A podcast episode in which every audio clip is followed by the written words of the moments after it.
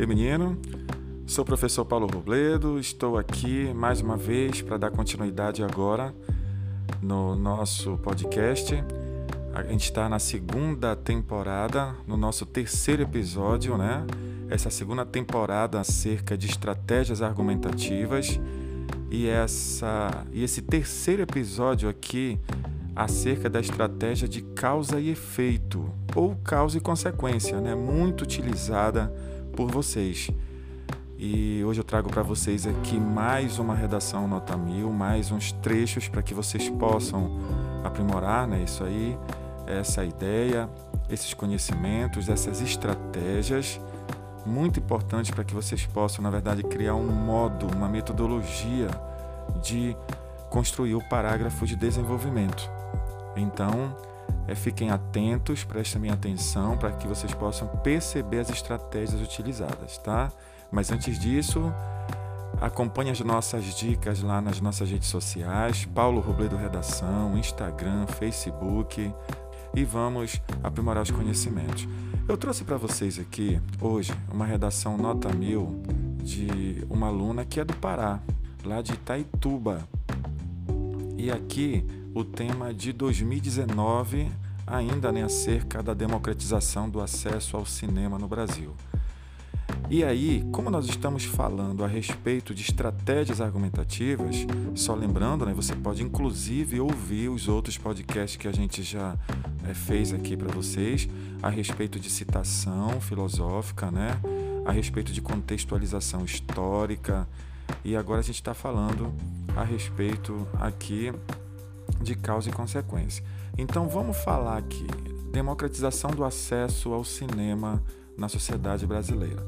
Olha só como a aluna inicia a redação para que a gente possa perceber qual a tese dela, o que ela vai defender no texto, qual é o seu posicionamento a respeito do tema, a respeito do problema, e para a gente perceber de que maneira ela quis utilizar a estratégia de causa e consequência. Vamos lá? A construção dos feudos, muros que delimitavam uma determinada área no período da Idade Média, segregou milhares de pessoas e impossibilitou o acesso a bens que somente a nobreza podia usufruir. Semelhante a essa época, no contexto brasileiro contemporâneo, o cinema é um dos inúmeros meios de democratizar a cultura, mas ainda é feudalizado já que grande parte da população continua alheia a esse serviço.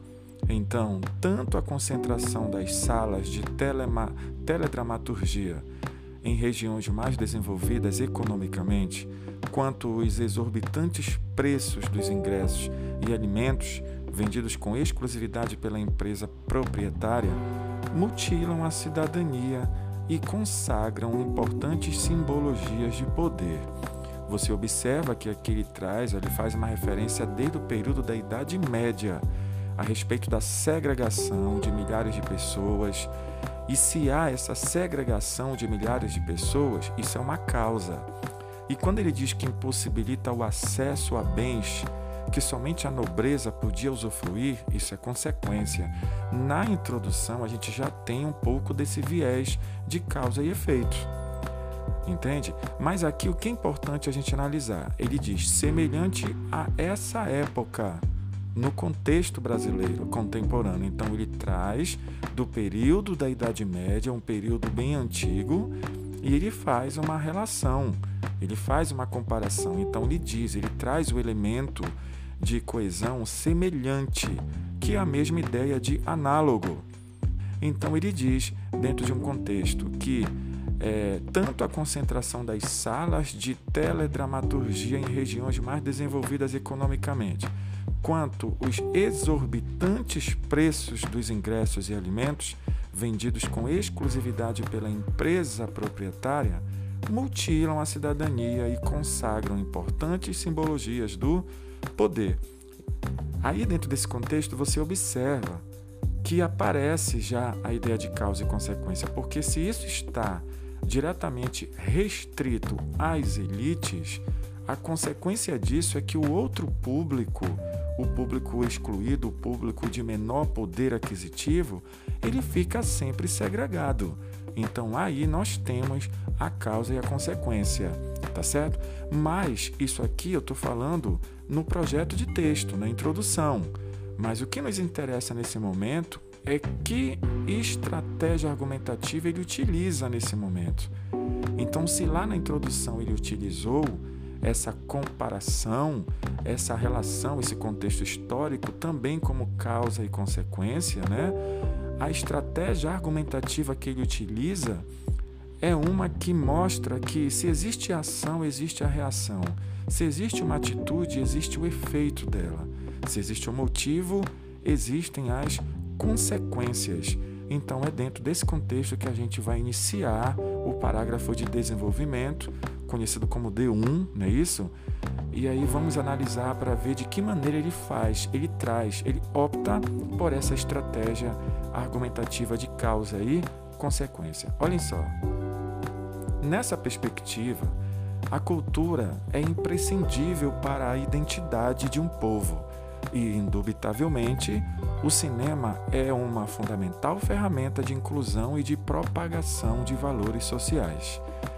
Entretanto, de acordo com o geógrafo Milton Santos, no texto Cidadanias Mutiladas, a democracia é extremamente necessária para a fundamentação cultural do indivíduo só é efetiva quando atinge a totalidade do corpo social, ou seja, na medida em que os direitos são universais e desfrutados por todos os cidadãos. Dessa maneira, a concentração das salas de cinemas em áreas com alto desenvolvimento econômico e o alinhamento de milhares de pessoas a esse serviço provam que não há democratização do acesso à cultura cinematográfica no Brasil, marginalizando grande parte da sociedade desprovida de recursos financeiros. O que você tem de entender aqui? Vamos voltar aqui para a gente entender qual é o tópico frasal. Só lembrando que o tópico frasal nada mais é do que o resumo do que será discutido no parágrafo, tá certo? E aí nós temos aí, ele versa aqui que a cultura é imprescindível para a identidade de um povo. Sim. E ele diz: o cinema é uma fundamental ferramenta de inclusão e de propagação de valores sociais. Então ele diz que indubitavelmente o cinema é imprescindível ferramenta de inclusão e de propagação de valores sociais. Aí ele passa do tópico frasal para o outro período que pode ser o período de argumentação ou o período é, em que ele traz o, o repertório sociocultural. Olha o que ele diz. Entretanto, caros candidatos, caros alunos, caros estudantes, quando você citar entretanto, cria-se uma expectativa no corretor. Por quê, professor? Porque o termo entretanto é um elemento coesivo de oposição. Se ele é um elemento coesivo de oposição, espera-se que você traga aqui o seu ponto de vista, o seu posicionamento, a sua reflexão, a sua análise a respeito do tema. Então, entretanto, de acordo com o geógrafo Milton Santos, no texto Cidades Mutiladas, quando ele cita o geógrafo Milton Santos no texto Cidades Mutiladas, o aluno domina isso aqui. O aluno domina essa tese, essa teoria, esse texto. Então ele diz: a democracia é extremamente necessária para a fundamentação cultural do indivíduo, só é efetiva quando atinge a totalidade do corpo social. Ou seja, na medida em que os direitos são universais e desfrutados por todos os cidadãos. Alunos, ele faz aqui um resumo do que é Cidadanias Mutiladas, a obra do geógrafo Milton Santos. Ele traz o resumo. Ele mostra para o corretor aqui que compreendeu, que domina essa teoria. E então a gente sabe do que se trata para agora, quando ele for trazer novamente de maneira um pouco mais é, consistente e consciente trazer o seu ponto de vista para que a gente possa ver se ele fez uma relação correta, adequada, coerente. E olha só o que ele traz para fazer a relação com o repertório sociocultural. Dessa maneira, a concentração das salas de cinemas em áreas com alto desenvolvimento econômico e o alinhamento de milhares de pessoas a esse serviço provam que não há democratização do acesso à cultura cinematográfica no Brasil. Vejam só, quando ele diz que existe a concentração das salas de cinemas em área com alto desenvolvimento econômico.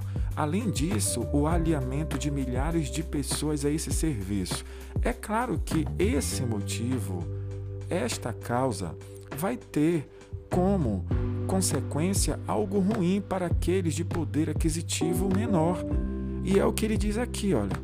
O alinhamento de milhares de pessoas a esse serviço provam, já que ele, ele juntou com o alto desenvolvimento econômico, provam que não há democratização do acesso à cultura. Se não há democratização do acesso à cultura cinematográfica no Brasil, haverá uma consequência, haverá um efeito que ele diz bem nas duas últimas linhas aqui, marginalizando grande parte da sociedade desprovida de recursos financeiros. Em outras palavras, ele mostra que o povo, né, parte da população com menor poder aquisitivo, não terá acesso facilitado, não terá um acesso igual às pessoas com poder aquisitivo maior.